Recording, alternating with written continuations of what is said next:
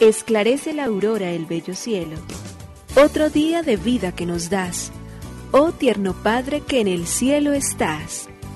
A esta hora, unamos nuestros corazones en alabanza al Señor, Creador de todo cuanto existe. Compartamos el Evangelio.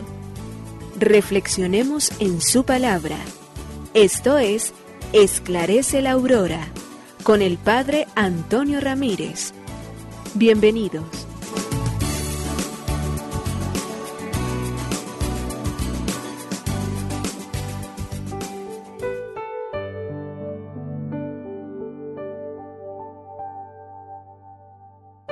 Bueno, muy buenos días. Hoy es lunes 17 de abril del año 2023. Padre bueno, estamos al inicio de una nueva semana laboral.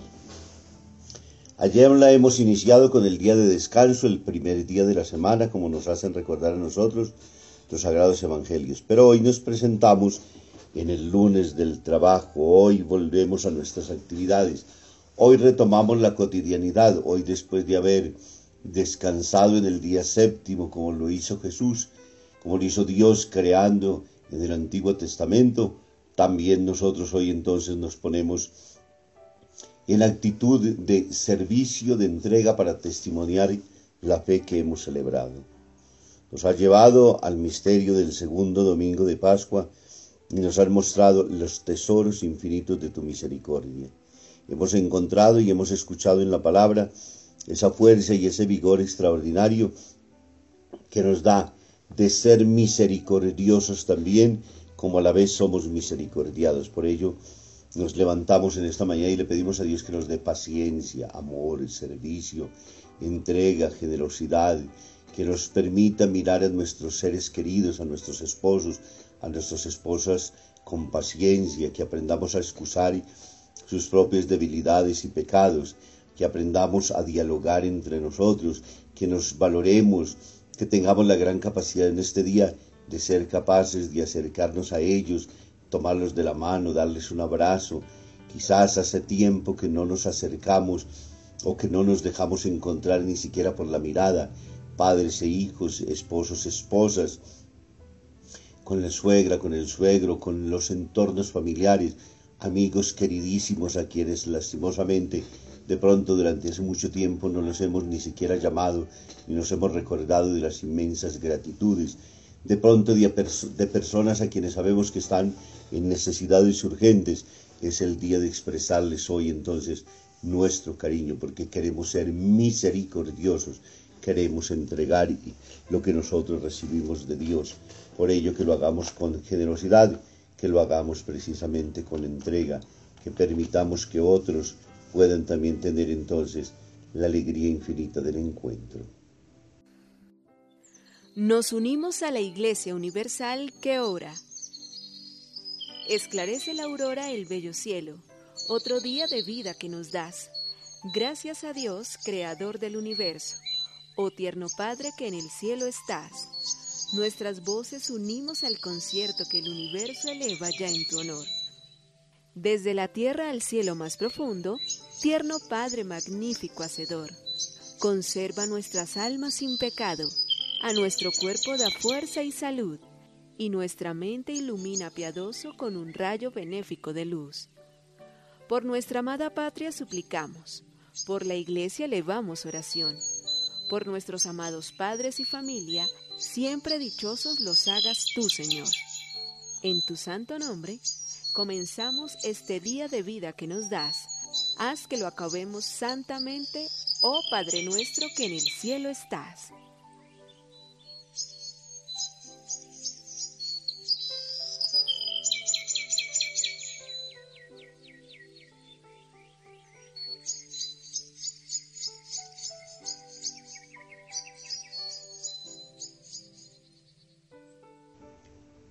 El ojo del carpintero. Había una vez, hace mucho tiempo, en un pequeño pueblo, un taller de un carpintero. Un día, mientras el carpintero estaba ausente, todas las herramientas se reunieron en una asamblea extraordinaria. La reunión duró mucho tiempo y la discusión fue muy animada, a veces agresiva. Alguien tomó la palabra y dijo, tenemos que echar de nuestro grupo la sierra, muerde demasiado y hace demasiado ruido con sus dientes. Posee el carácter más hiriente del mundo. Otro tomó la palabra y dijo, no podemos soportar a nuestro hermano el cepillo, su carácter cortante y pela todo lo que toca. Hermano Martillo protestó un tercero, tiene carácter pesado y violento, es un tipo que pega muy fuerte, como un portero. Su fuerza al golpear sin parar nos revienta y nos pone nerviosos a todos, fuera de nuestra sociedad. Y los clavos, se puede vivir con gente tan puntiaguda como ellos, que se van y también la lija que es la escogina. Vivir con ellos en un conjunto es tormentoso. Echamos también el papel de vidrio cuya única razón es la de ser y la de rasguñar al prójimo. Echemos también la tenaza, porque si te agarra no te deja sin arrancarte la piel. Así discutían siempre y más animadamente las herramientas del carpintero. Hablaban todas de una vez. El martillo quería echar a la lija y al cepillo, y todos querían a su vez expulsar a los clavos al martillo y así sucesivamente. Terminó la asamblea y habían sido expulsados todos. La reunión fue de improviso interrumpida por el carpintero que volvió al trabajo. Todas las herramientas volvieron a su lugar. Esta es una parábola moderna que expresa particularmente lo grande y misteriosa verdad, como San Pablo la llamó, somos cuerpo místico de, Cristo.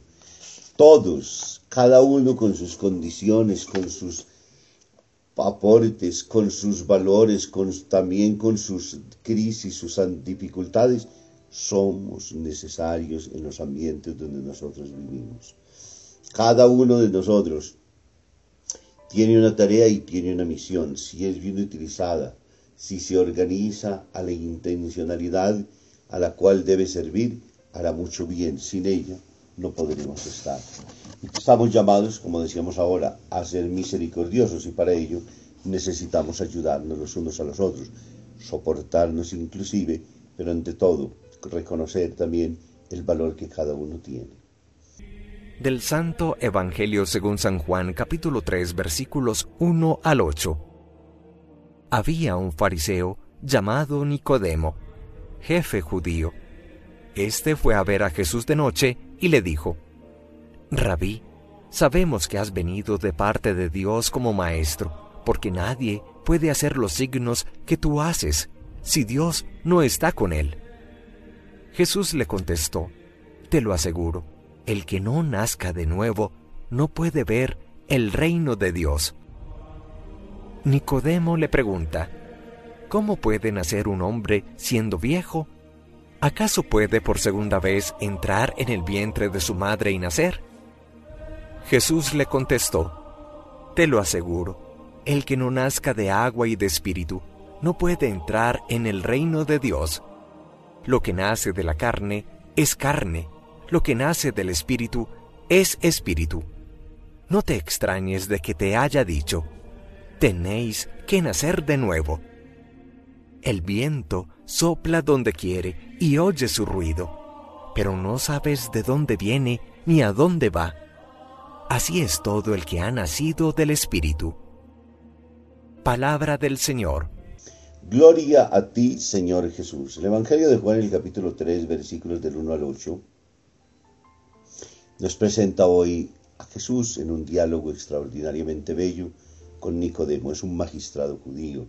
Este hombre sabe y conoce absolutamente todo en términos de lo que significa la ley y los profetas, pero tiene una gran inquietud frente a la persona de Jesús de Nazaret.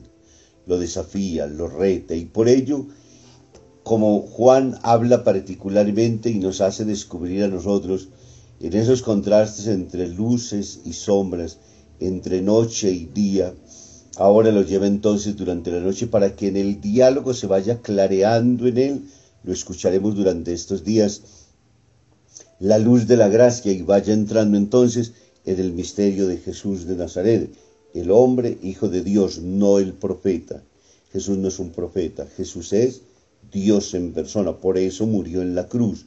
Ese es el testimonio más claro y evidente que nosotros tenemos en relación a Él. Nicodemo está particularmente inquieto porque las obras que Jesús hace son obras muy buenas.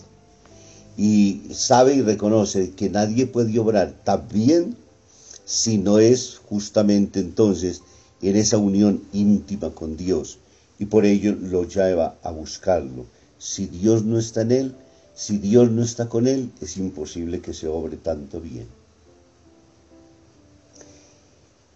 Jesús ahora le dice entonces cómo es posible también realizarlo. Es necesario nacer de nuevo.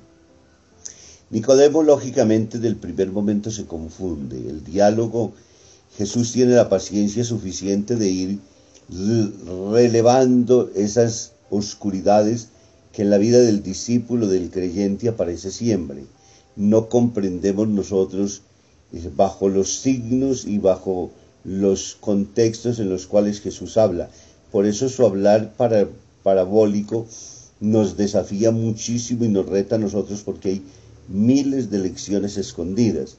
Y entonces ahora Jesús habla de un nuevo nacimiento. Y para Nicodemo la lógica es volver entonces al seno materno. No es posible, le dice Jesús.